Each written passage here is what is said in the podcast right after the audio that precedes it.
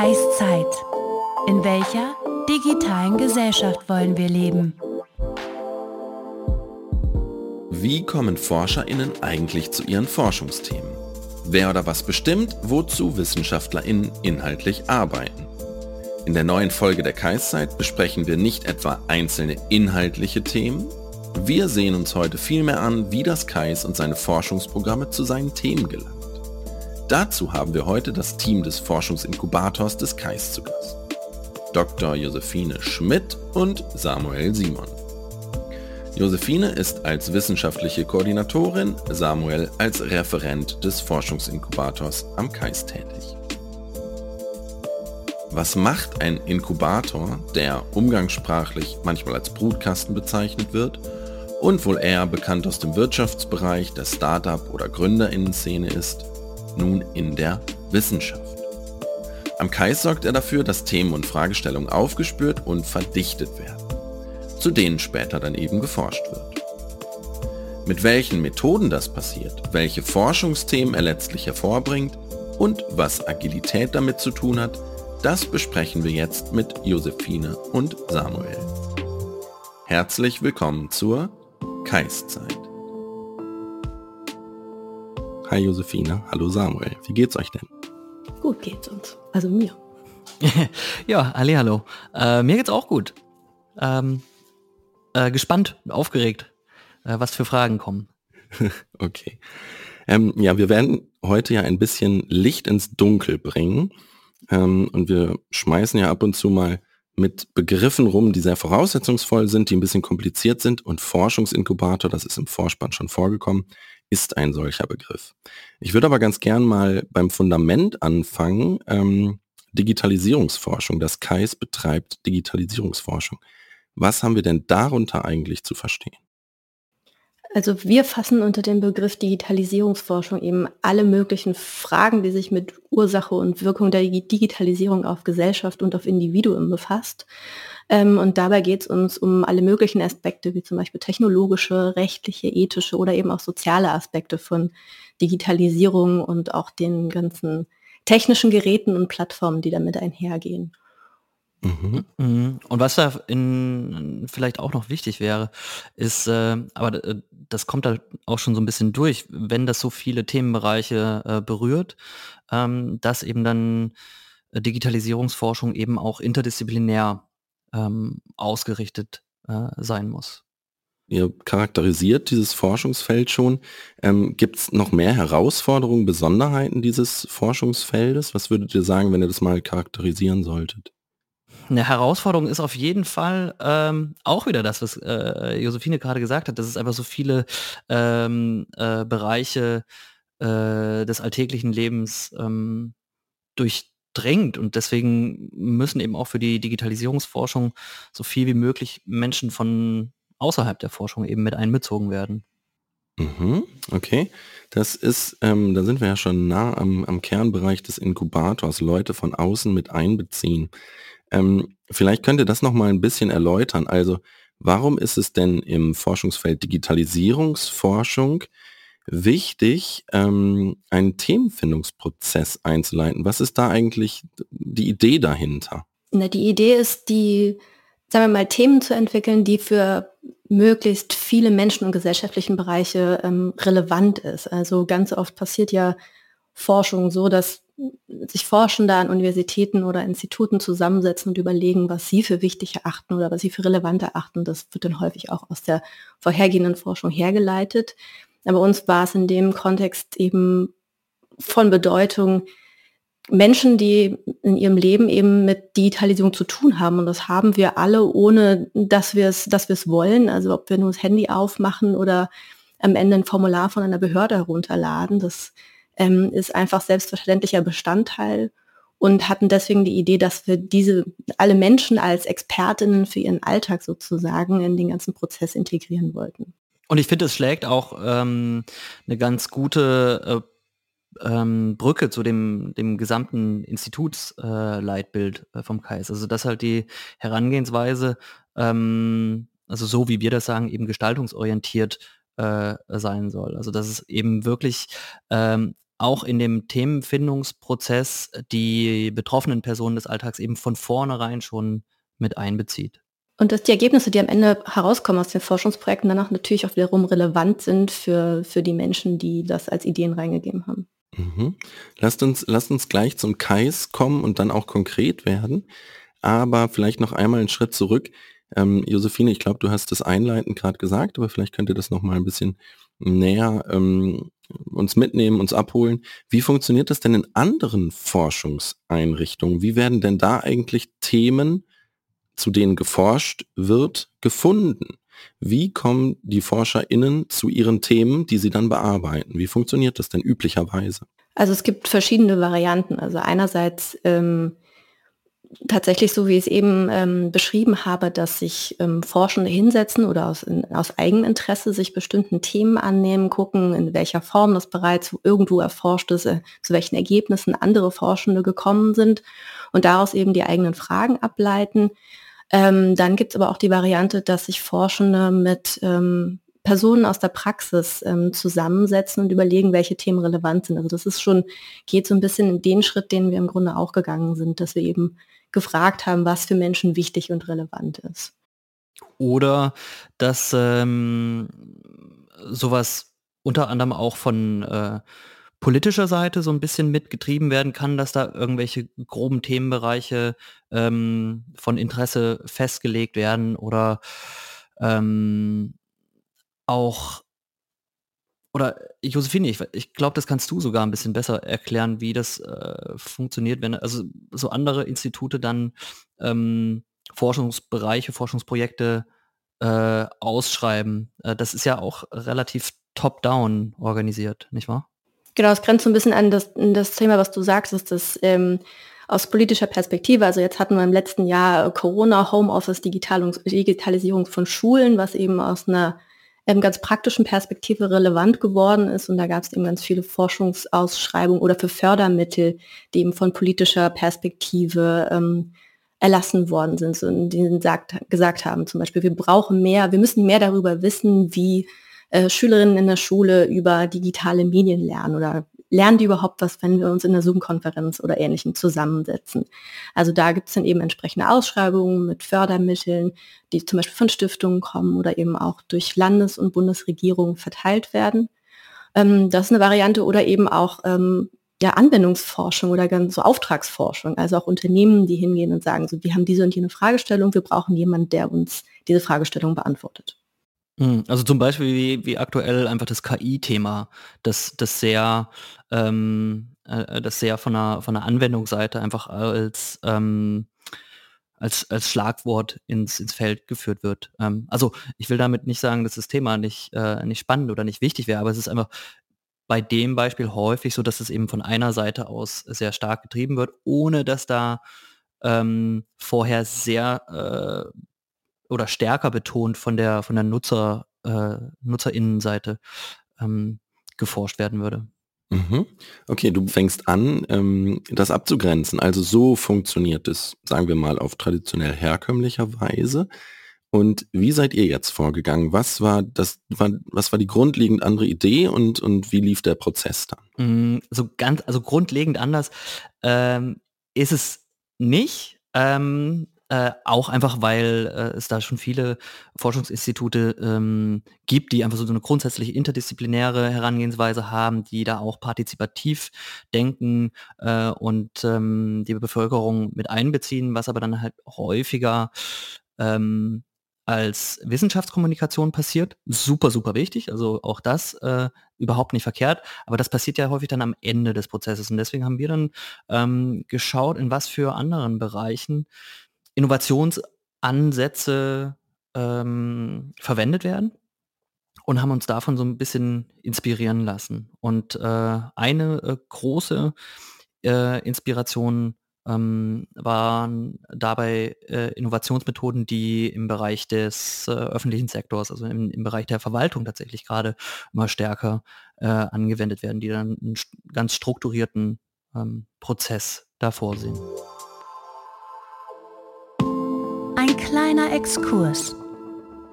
Ein Stichwort dabei ist ja auch immer Agilität gewesen. Ähm, könnt ihr uns mal mitnehmen und in ein paar Sätzen umreißen, was es damit auf sich hat?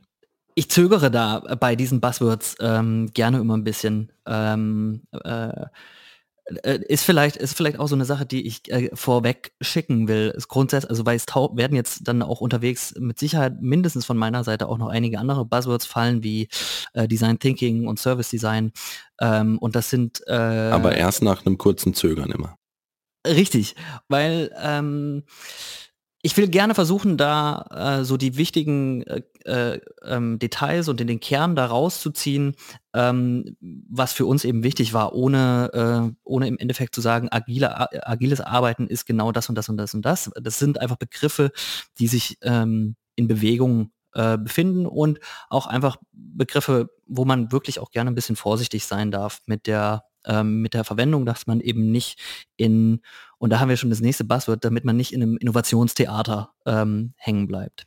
Aber äh, das beantwortet deine Frage nicht. Ähm, deine Frage war ja, was es, äh, was es mit dem Agilen auf sich hat. Und um das immer ganz grundsätzlich zu äh, umreißen, geht es einfach um eine, äh, eine flexible Struktur, äh, wie eben vorgegangen wird in, in iterativen Schleifen, um schnell auf Veränderungen äh, reagieren äh, zu können, dabei eben ähm, auch eine starke ähm, Nutzerperspektive äh, zu haben, produktive Fehlerkultur. Ähm, ich glaube, das beschreibt es erstmal ganz gut für den, für den Einstieg. Mhm, ja, vielen Dank. Auch, auch ein paar Buzzwords dabei, die natürlich ähm, Assoziationen wecken, bestimmt bei, den, ähm, bei dem einen oder der anderen. Ähm, jetzt macht's mal ein bisschen konkreter. Wie seid ihr vorgegangen, um jetzt die Forschungsthemen am KAIS zu finden? Wie mh, hm, seid ihr eingestiegen? Was waren Elemente in diesem Prozess? Wie seid ihr vorgegangen? Josephine, vielleicht magst du uns das erklären. Genau, angefangen hat dieser Prozess 2019, also tatsächlich vor meiner Zeit am KAIS. Ähm, und im ersten Schritt ähm, haben wir ähm, eine Delphi-Studie durchgeführt, eine Online-Delphi-Studie, in der wir das Problem erkundet haben erstmal. Also welche Themen ähm, der Digitalisierungsforschung sind eigentlich für Forschende selber relevant. Und im Rahmen dieser Delphi-Studie ähm, haben wir Forschende aus ähm, so Digitalisierungsclustern, äh, die sich mit verschiedenen, also die als Expertinnen der Digitalisierungsforschung gelten können, befragt, was für sie eigentlich wichtig sind und wie sie eigentlich so Forschungsprojekte und Programme aufsetzen würden, die sich eben in diesem Themenfeld tummeln. Ähm, das war so ein Schritt, mit dem wir das Feld eröffnet haben. Dann haben wir noch zwei weitere Schritte im Anschluss daran gemacht. Also ausgehend von diesen ähm, dieser Delphi-Schule, die ein standardisierter Online-Fragebogen war, haben wir dann noch Gruppendiskussionen mit anderen Forschenden durchgeführt, um so ein bisschen mehr ins Detail zu gehen und so ein bisschen tiefer einzusteigen ähm, und darin auch Themen gemeinsam diskutiert. Und als einen dritten Schritt ähm, für die Erkundung des Feldes haben wir eine automatisierte Analyse von unterschiedlichen Texten durchgeführt. Also zu diesen Texten gehörten beispielsweise die, die Digitalisierungsstrategien der einzelnen Bundesländern oder auch des Bundes oder eben auch Fördermittelausschreibungen vom Bildungsministerium oder auch der, der DFG. Das war so das, der erste Schritt, ähm, wo wir erstmal so ein, eine sehr große Menge an Themen ähm, entwickelt haben letztlich. Oder das Resultat war eben eine große Übersicht an Themen. Und ich glaube, wir hatten im ersten Schritt, glaube ich, über 400 verschiedene ähm, Aspekte, die wir dann so ein bisschen runtergebrochen haben und dann in den nächsten Schritten ähm, versucht haben, weiter zu verdichten. Mhm. Lass eine kurze Rückfrage. Lass uns einmal kurz bei dieser automatisierten Analyse bleiben. Ähm, ich glaube, das kann man sich nicht so einfach vorstellen. Ihr habt unterschiedliche Ausschreibungstexte analysieren lassen, automatisiert, letztlich ähm, maschinell. Was habt ihr da analysiert? Was, was war das Ergebnis? Wonach habt ihr da geschaut? Beziehungsweise was habt ihr dem Rechner gesagt, wonach er schauen soll? Also letztlich haben wir eben unterschiedliche Texte genommen und alle Worte, die in diesem Text drin sind, in einen großen Sack geworfen. Also es, der Ansatz heißt auch Back of Words, also die, die Texte werden zerbrochen in einzelne Worte ähm, und geguckt haben wir dann, welche Begriffe wiederkehren und welche Begriffe in welchen Zusammenhängen wiederkehren, also welche Begriffe tummeln sich umeinander und können dann als eine, also können wir als eine sinngemäße Einheit verstehen. Und daraus haben wir dann eben, ähm, also bei einem Ergebnis eben auch ähm, das, ich glaube, wir hatten in dem Zusammenhang auch, dass das Wort KI ähm, besonders viel mit ähm, Verwaltung in Zusammenhang stand zum Beispiel oder dass eben auch das Thema Nachhaltigkeit immer wieder eine Rolle gespielt hat. Also dass das eben in Zusammenhang mit irgendwie Digitalisierungsbegriffen in diesen verschiedenen Textformaten, die wir uns angeschaut haben, aufgetaucht sind. Mhm. Und bei den anderen ähm, Studienelementen oder Einzelstudien, die ihr da gemacht habt, also die Delphi-Studie hast du angesprochen, Gruppendiskussion, ähm, habt ihr da einfach gefragt, was haltet ihr für wichtige Themen im Bereich der Digitalisierungsforschung oder ist das zu einfach gedacht? Tatsächlich ist es ziemlich genauso passiert. Also wir haben in, den, äh, in der Delphi-Studie ähm, am Anfang gefragt, so welche Themen sind euch eigentlich wichtig? Ähm, haben natürlich auch so eine Auswahl von Themen gegeben und haben die bewerten lassen, ähm, auf, also die Leute, den Forschenden, die Forschenden gebeten, eine Rangfolge zu erstellen ähm, und daraus dann eben schon so eine Priorisierung ableiten können. Und ähm, in den Gruppendiskussionen haben wir auch einfach explizit danach gefragt. Also welche Themen sind aus eurer Sicht wichtig, aus welchen, mit welchen Themen müsste man sich eigentlich ganz dringend beschäftigen? Mhm. Und vor allen Dingen haben wir es eben also klar haben wir ganz einfach danach gefragt, aber wir haben es, äh, das war nur ein Teilschritt. Wir haben es dabei nicht belassen, sondern wir haben das, die, ähm, die Ergebnisse, die wir daraus eben gewonnen haben, die haben wir dann in, in dem nächsten Schritt eben wieder ähm, äh, zurückgespielt und ähm, eben überprüfen lassen äh, von anderen ähm, Interessensgruppen äh, aus der Bevölkerung. Und ähm, ich glaube, dafür wäre es vielleicht äh, gar nicht mal so verkehrt, da auch noch mal einen ganz kurzen ähm, äh, Schritt zurück zu machen. Äh, Matthias, du hast nämlich mhm. vorhin auch gefragt, ähm, wie wir dann auch ganz grundsätzlich an diese äh, Themenfindung rangegangen sind. Da habe ich ähm, äh, mich erstmal in meinem in meinem Disclaimer zur Vorsicht zu den Buzzwords ähm, äh, verloren und dabei ganz vergessen zu sagen, äh, die Struktur, auf die wir das auf, äh, auf die wir das aufgesetzt haben, ähm, kommt nämlich aus dem, äh, ich hatte das da schon angerissen, aus dem äh, Bereich der, der, der, Dienstleistungsinnovation oder Prozessoptimierung, also, also aus dem Service Design.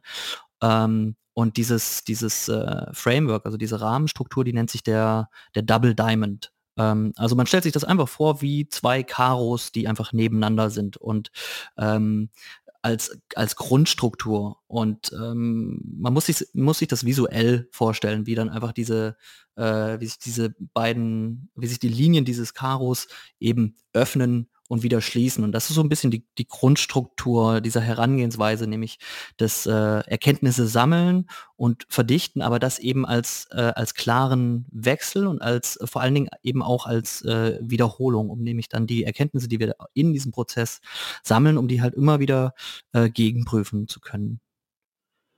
Und eine zweite Sache fällt mir nämlich auch gerade noch ein. Wir haben jetzt schon ganz oft wir gesagt. Ähm, vielleicht ist das auch nicht ähm, verkehrt, äh, das nochmal genauer zu sagen, wer denn da eigentlich das Wir ist, weil das sind nicht äh, nur Josephine und ich. Äh, ich kam nämlich selber auch erst im, ähm, wann war das, Oktober, November 2010. 20. Äh, äh, 20. Äh, ich habe ein Jahrzehnt zu früh. Moment, äh, ja genau. Ähm, nee, ich war gerade so am überlegen, äh, in welchem Jahr wir uns eigentlich befinden. Ähm, aber nein, egal. Äh, die, äh, wer da eigentlich äh, alles mit dran beteiligt waren, wer, äh, wer war denn da noch äh, vor mir alles mit dabei, Josephine? Also Christoph Bieber, der auch das erste Forschungsprogramm am KAIS leiten wird, war derjenige, der so die initiale Idee hatte, so einen Themenfindungsprozess zu starten. Und ähm, die Delphi-Studie ähm, war so das erste Projekt, an der noch ähm, mit unser lieber Host Matthias Begener ähm, mitgeplant hat ähm, und Maximilian Brenker und auch ähm, Michael Baumermann, der Instituts, aktuelle Institutsleiter. Ähm, genau, und im, ab August 2019 habe ich dann mitgewirkt und Samuel ist dann im letzten Jahr hinzugekommen ähm, bei den letzten ähm, Prozessschritten, um diesen Themenfindungsprozess abzuschließen. Und um vielleicht wieder an das, äh, äh, an die Sachen anzuknüpfen, die, äh, die, diese einzelnen Schritte, die Josephine da eben ja. äh, mhm. vorgestellt mhm. hatte, ähm, um das so ein bisschen auch damit zu verbinden, ähm, was ich mit dem, mit dem Double Diamond gesagt habe. Also dass man das, äh, diese ersten drei äh, Schritte erstmal waren, um das Feld aufzuspannen und zu schauen, okay, was sind denn da eigentlich die Themen, die uns bewegen und die sind dann in einem Online-Survey an eine breite Bevölkerung zurückgespielt äh, worden, um das eben zu bewerten und zu verdichten. Mhm. Wie der Diamant geschliffen wurde, das ist die nächste Frage, die mich umtreibt, aber wir ähm, reden die ganze Zeit über den Themenbegriff. Ähm, vielleicht könnt ihr uns erstens mal abholen und zwei, drei Beispiele nennen, damit wir überhaupt irgendwas uns mal vorstellen können und dann noch mal ein bisschen genauer beschreiben, was denn ein Thema für euch ist bei dieser Suche. Ähm, was ein Thema ausmacht, wie vielschichtig das, wie viel, wie viel Differenzierungen da schon drin sind. Ist das einfach auch nur ein Buzzword, ein Thema? Vielleicht könnt ihr ähm, das über Beispiele mal erläutern. Also tatsächlich hatten wir, haben wir den Themenbegriff relativ breit gefasst und wir haben den selber auch auf sehr vielen verschiedenen Ebenen ähm, gehabt. Also wir haben einerseits so übergeordnete Themenkomplexe wie beispielsweise das Thema ähm, Bildung und Digitalisierung oder Ethik oder künstliche Intelligenz. Ähm, und unter diesen Überschriften lassen sich dann wiederum lauter, also lassen sich wiederum kleinere Unterthemen fassen, die natürlich nicht ähm, voneinander klar abgrenzbar sind. Also zum Thema KI gehören KI-Anwendungen, die im Bildungsbereich funktionieren, genauso wie KI-Anwendungen, die in der Verwaltung ähm, passieren. Und insofern gibt es immer wieder auch Schnittmengen, je nachdem, wie weit man so ein Thema runterbricht und wie weit man das wiederum ausdifferenziert. Und ähm, was wir in diesem, in dem ersten Schritt oder in diesem ersten ähm, Verdichtungsschritt gemacht haben, ist so, so übergeordnete Themen zu nehmen und die wiederum bewerten zu lassen. Also wie wichtig ist Menschen das Thema Nachhaltigkeit und Digitalisierung? Oder wie wichtig ist das Thema ähm, Inklusion und politische Teilhabe? Und haben das dementsprechend ähm, bewerten lassen. Und dann in einem nächsten Schritt, als wir dann den Schritt weitergegangen sind, also dann haben wir den Diamanten wieder geöffnet, wieder so ein bisschen mehr Input reingeholt und dann mit ähm, in Gruppendiskussionen mit verschiedenen AkteurInnen aus der Gesellschaft, also ganz normale Menschen, die zum Beispiel bei, in der Personalabteilung der Müllabfuhr arbeiten oder ähm, die Theaterregisseure, eine Theaterregisseurin, also so die viel, vielfältige Facetten der Gesellschaft abbilden. Ähm, dann wiederum gefragt, was Sie unter diesen Themen verstehen oder welche Aspekte dieser übergeordneten Themen, wie zum Beispiel Bildung und Digitalisierung, für Sie eigentlich wichtig sind. Und da haben sich dann wiederum ganz, ganz neue, andere spannende Unterfacetten herausgebildet, als die beispielsweise, die uns die Forscherinnen im ersten Schritt genannt haben. Es gab natürlich auch sehr viele Schnittmengen. Mhm. Das wäre nämlich meine Vermutung gewesen, dass die ForscherInnen vielleicht auch andere Expertinnen ähm, ihre eigenen Themen pushen und fokussieren. Also das eigene Thema ist natürlich immer das Wichtigste, das kennen wir wahrscheinlich alle. Ähm, aber dann habt ihr quasi auch da nochmal ähm, das zugespitzt ähm, und habt dann andere Anspruchsgruppen der Gesellschaft, also das kannst du vielleicht auch nochmal erläutern, wie ihr die einbezogen habt, aber ihr habt dann unterschiedliche Personen zur Einschätzung der anderen gefragt. Habe ich das richtig verstanden? Genau, das haben wir genauso gemacht und auch um gerade das so ein bisschen auszubügeln und auszugleichen, dass Menschen halt ihre ganz subjektive Perspektive reinbringen, haben wir das ja wieder diskutieren lassen. Also wir sind ganz offen rangegangen und haben die Menschen in den, also die Theaterregisseurin auch gefragt, so ist für, also inwiefern ist das Thema Bildung und Digitalisierung, so wie es uns die Forscherin genannt hat, ist es für dich eigentlich genauso relevant oder welche Facette davon ist genauso relevant?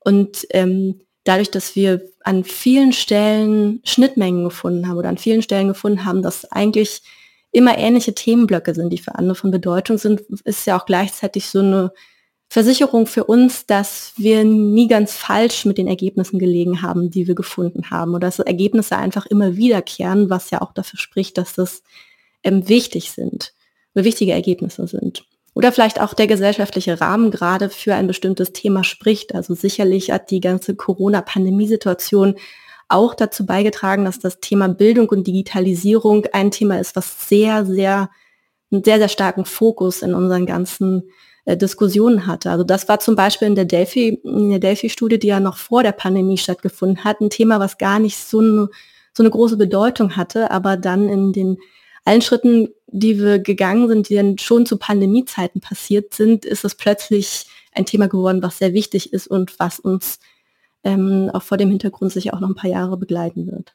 Ja, und was natürlich auch ähnlich wie die Digitalisierung alle Bereiche der Gesellschaft durchdrungen hat, ne? mit einer ähm, ja mit einer sehr sehr hohen Dynamik dann.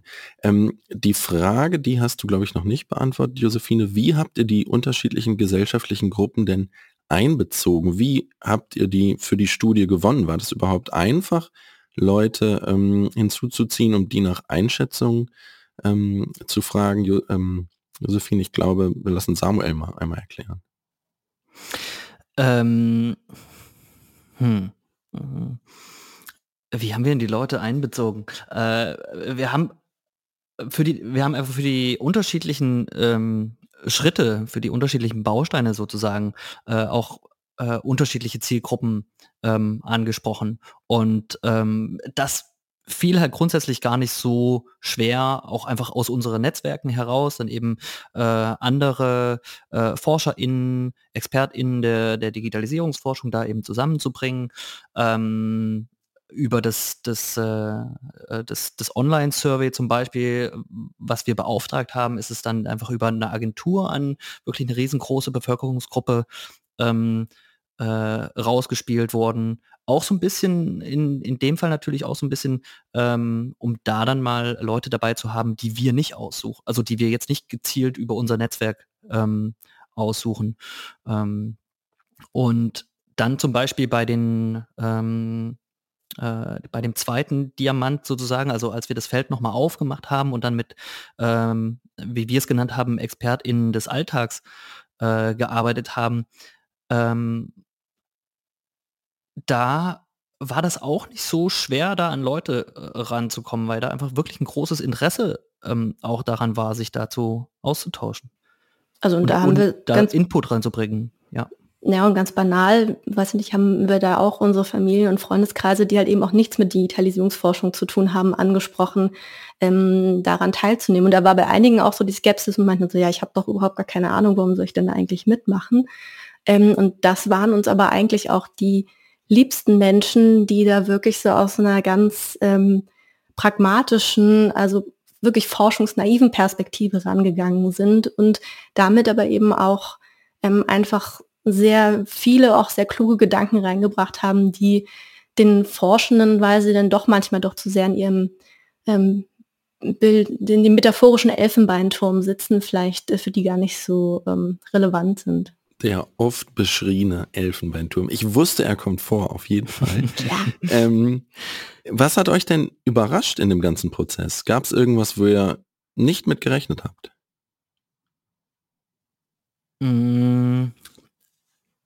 Äh, also, Offenbar nicht.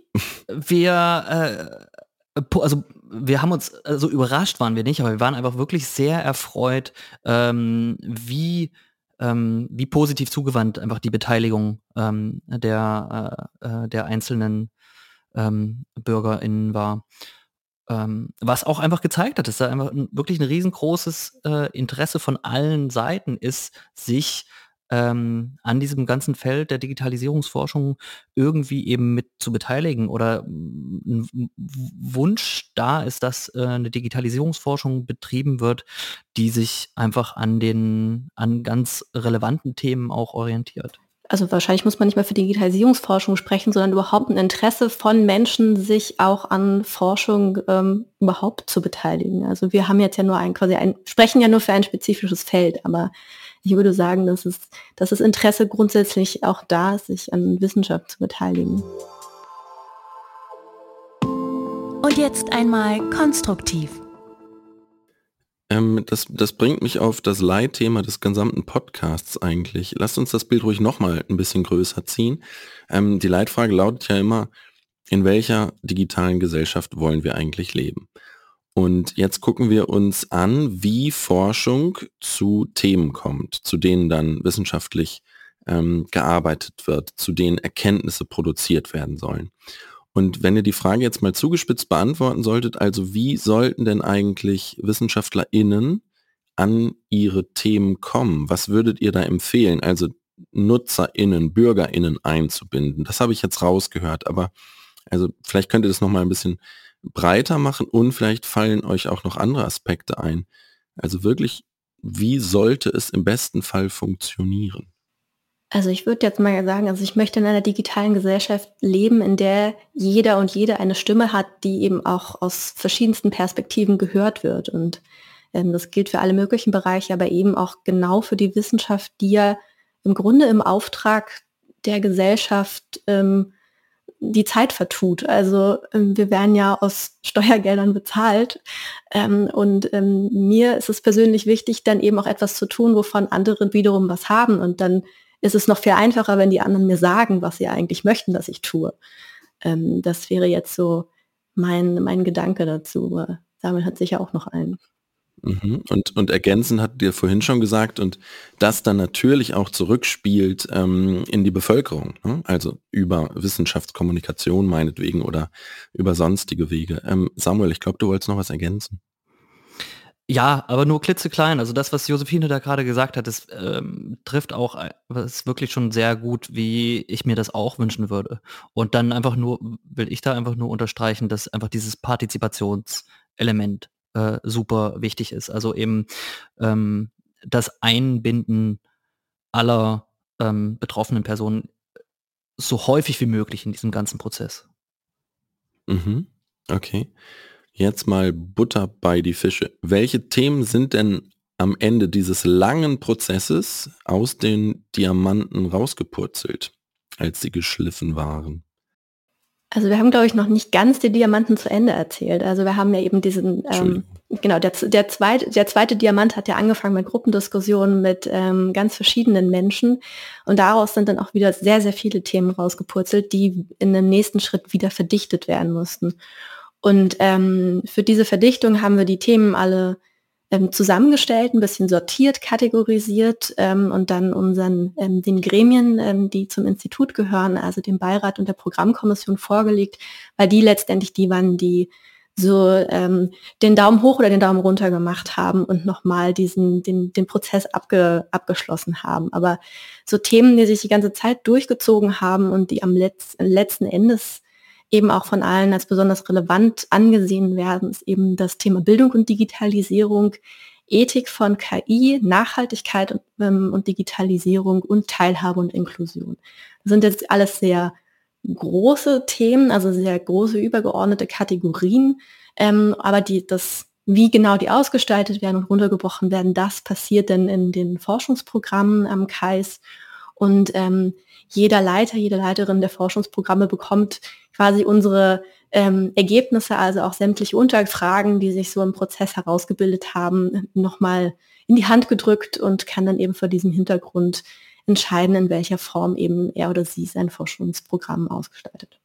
Ganz genau. Also das, was Josephine gerade eben gesagt hat, ist dann ähm, in dem Entscheidungsprozess dann mit den, äh, mit den Gremien des KAIs ähm, dann nochmal gesprochen worden ist, äh, da sind dann eben auch diese ganzen zusammengefassten äh, Dokumente mit dann nochmal ganz genauen Ansätzen ähm, äh, präsentiert worden. Und die bleiben ja weiterhin da, äh, die werden eben auch weitergereicht und da tauchen dann ähm, Ideen aus dem kompletten Prozess ähm, auf, wo dann äh, zum Beispiel aus diesen äh, Gruppendiskussionen mit ähm, BürgerInnen äh, ganz äh, detaillierte ähm, Fragen äh, der Forschung auch wieder mit aufgegriffen werden. Also immer, äh, das, das, war für uns auch eine riesen Herausforderung. Also da immer diesen, diesen Spagat, diese Balance zu halten äh, zwischen, wir bewegen uns hier zwischen großen Themen und wollen aber auch wirklich euer ganz konkretes äh, Input mitnehmen.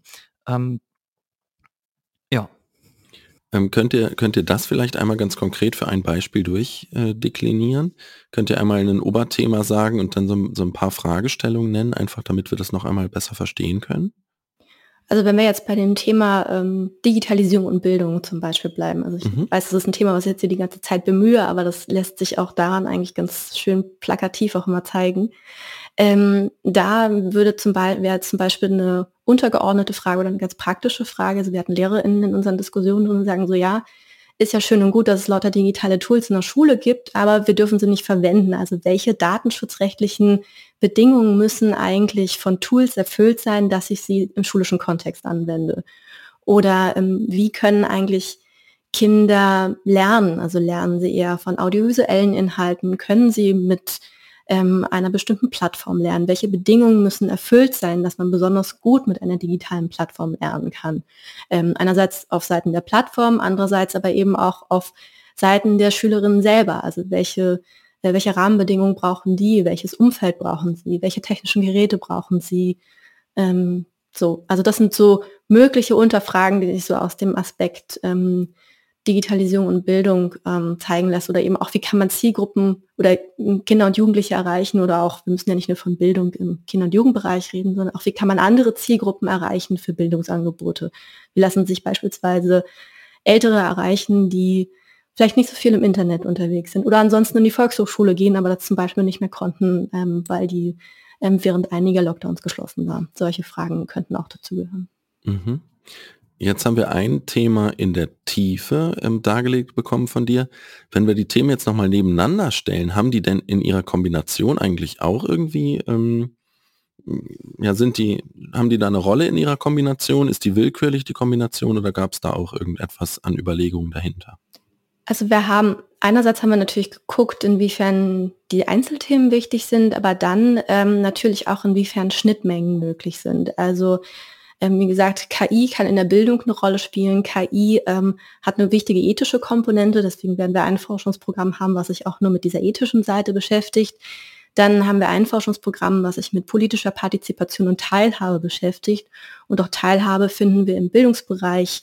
Im Bereich KI finden wir das. Und das vierte Forschungsprogramm wird sich mit Nachhaltigkeit und Digitalisierung ähm, beschäftigen. Mhm. Und jede Plattform, jedes, jedes Gerät hat einen, hat einen Nachhaltigkeitsaspekt.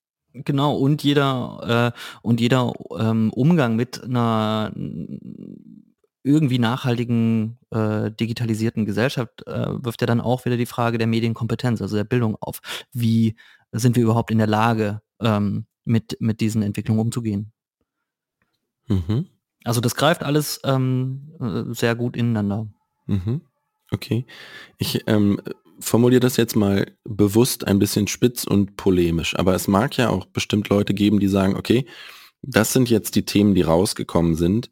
Nachhaltigkeit und Digitalisierung, vertrauenswürdige KI, digitale, demokratische Innovation. Ähm, ketzerisch gesagt, brauchte man dafür jetzt diesen Prozess? Was antwortet ihr denen? Dass ihr so einen großen Aufwand betrieben habt, hat sich das gelohnt, anders formuliert, nicht so spitz formuliert. Mhm. Also denen entgegnen wir auf jeden Fall, dass wir, dass wir heilfroh sind, dass sich da diese ähm, auch irgendwie erwarteten äh, Themen wiederfinden. Also was ja auch irgendwie äh, verständlich ist, denn die involvierten ForscherInnen zum Beispiel sind ja einfach auch Teil der Bevölkerung äh, und andererseits zeigt es auch, dass einfach diese Themen, mit denen sich zum Beispiel die Forschung aktuell schon beschäftigt, auch nicht äh, grundsätzlich in die falsche Richtung gehen. Was aber wichtig war, also warum dieser Prozess einfach wichtig war, ist, dass ähm, da die, ähm, die breite Bevölkerung mit einbezogen ähm, worden ist. Mhm. Und so vielleicht, also wir wissen es jetzt nicht von allen, weil wir sie hinterher nicht nochmal gefragt haben, aber sicher auch Interesse geweckt werden konnten, sich eben mit solchen Themen zu beschäftigen. Also wenn man Menschen auf der Straße vielleicht zum ersten Mal so die Gedanken anschubst, sich über solche Themen Gedanken zu machen, kann das dann am Ende auch die Konsequenz haben, dass der sich vielleicht auch später ähm, nochmal mit den Themen befasst. Also ich glaube, dass wir auch da vielleicht auch so eine kleine, eine kleine Bildungskomponente oder so ein kleiner, ähm, wie eben durch diese Möglichkeit, sich zu beteiligen, auch ähm, Interesse geweckt haben, vielleicht Dinge zu hinterfragen, sich mit Themen auseinanderzusetzen. Das, das könnte ich mir auch vorstellen, dass das ein Ergebnis mhm. ist. Mhm. Okay, dann lasst uns mal bei dem äh, Ergebnis weitermachen. Also die vier Themen sind gefunden. Nach und nach werden jetzt die Forschungsprogramme am KAIS starten. Das von Christoph Bieber, digitale demokratische Innovation, ist jetzt im Oktober gestartet. Ähm, wie geht es dann weiter? Also wie geht es mit dem Forschungsinkubator weiter? Ist das jetzt zu Ende? Ähm, seid ihr jetzt arbeitslos oder wie geht's weiter?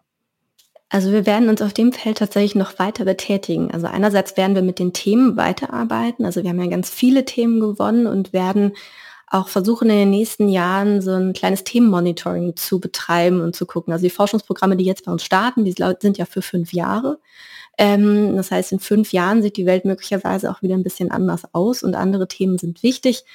Ähm, und den Prozess wollen wir so ein bisschen ähm, begleiten und im Blick behalten, was das eigentlich für Mensch, die Menschen bedeutet.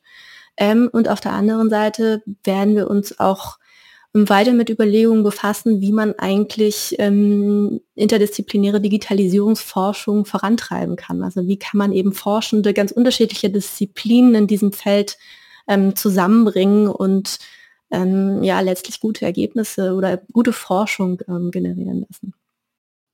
Genau, also das ist auch wieder eine, eine, Antwort auf deine Frage von vorhin, also warum dieser riesenaufwendige Prozess? Äh, nicht, der ist nämlich nicht nur dafür da, dass einfach diese vier Themen gefunden äh, worden sind, sondern eben das auch als Themen Monitoring und äh, als Beobachtung, wie sich diese Themen dann über die Zeit äh, ähm, verändern, halt eben auch nachhalten zu können.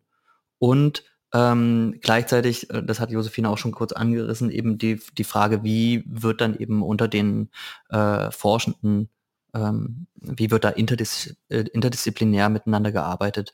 Ähm, das ist, sind halt weiterhin Fragen, die, mit denen wir uns da weiter beschäftigen. Ein Sprung in die Zukunft. Mhm. Eine Frage liegt natürlich total nahe. Ihr habt beide jetzt die Zeitschiene eigentlich angesprochen und ihr beide symbolisiert jetzt mal das Themenradar. Hm, in fünf Jahren, was glaubt ihr denn, wie haben sich denn da die Themen der Digitalisierungsforschung beziehungsweise der Digitalisierung ist an sich ja erstmal ähm, verändert? Was würdet ihr für Vermutungen, Prognosen abgeben wollen?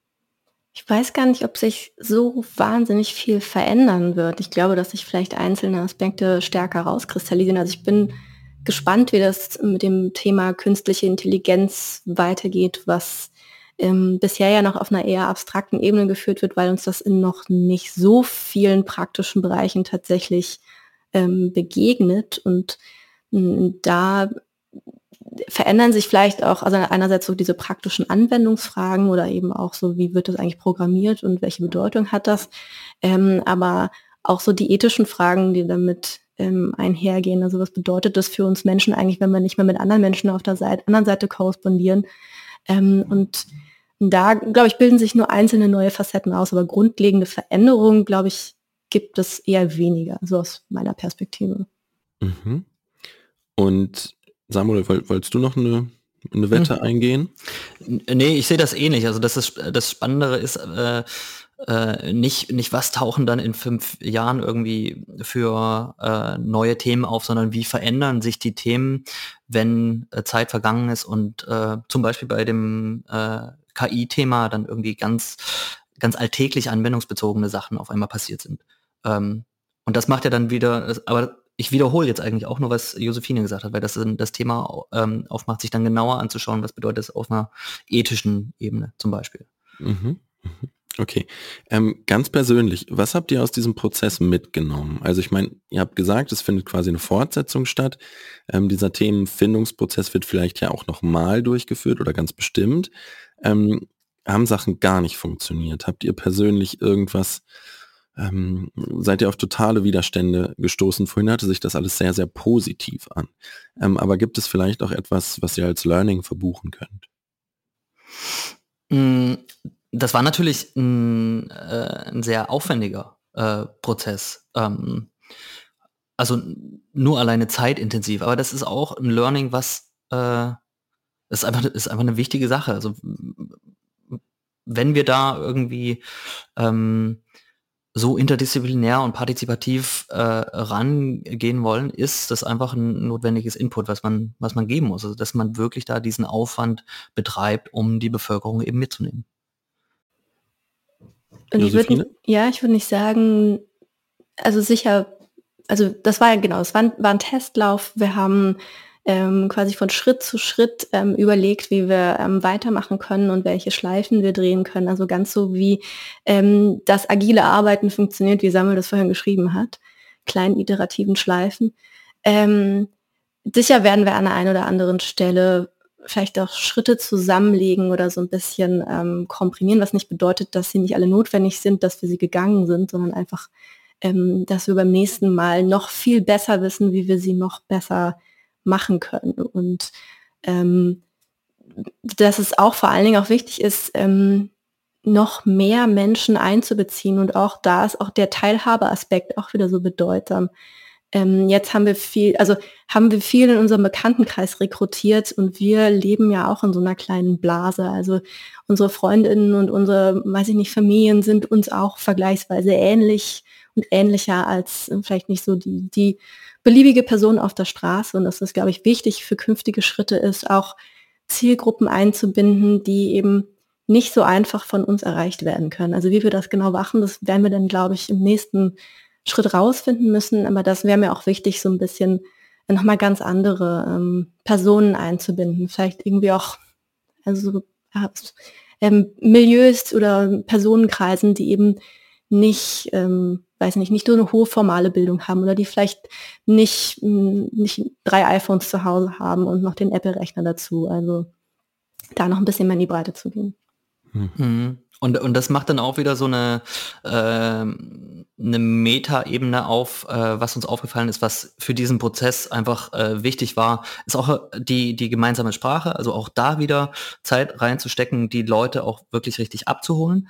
Ähm, und ähm, eine gute Erfahrung aus dem Prozess war einfach, dass wir ähm, da auch ganz klare Rollen in dem Prozess verteilt haben. Also dass wir gezielt äh, einen Facilitator für diese Workshop-Elemente ähm, eingesetzt haben, damit die befragten Personen einfach wirklich als Experten ihres Feldes sich einfach ganz frei äußern konnten und äh, sich keine Sorge um die Struktur oder den Prozess machen konnten, sondern dass das eben ähm, professionell angeleitet wird. Mhm. Okay. Also ihr habt da auch eine ganze Menge aus dem Prozess mitgenommen. Ich ähm, beende den Podcast meistens mit einem kleinen Werbeblock. Das Besondere nicht für euer Vorhaben und ähm, nicht für eure Arbeit, aber ähm, vielleicht habt ihr ja Vergleichbares oder Inspirationsquellen ähm, auf dem Weg zu den Forschungsthemen äh, genutzt, ähm, gesehen.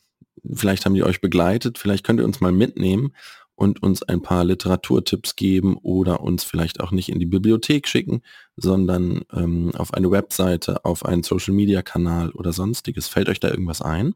Also mir ist da direkt ähm, eine Initiative hier in Deutschland eingefallen, die nennt sich Public Service Lab. Ähm, das sind äh, Leute, die sich eben mit äh, Service Design beschäftigen und eben den Fokus auf Innovation im öffentlichen äh, Sektor haben. Ähm, und die da nämlich auch immer ganz, äh, ganz gute praktische Beispiele äh, bieten. Also kann ich nur empfehlen, einfach mal auf deren äh, Webseite zu gehen. Public Service Lab. Josephine, Samuel, ich danke euch sehr herzlich. Ich fand es sehr spannend. Ähm, danke, dass ihr uns nochmal auf diesen Prozess, auf diese kleine Reise ähm, und äh, Diamantensuche mitgenommen habt. Ähm, herzlichen Dank für eure Zeit. Ja, danke dir.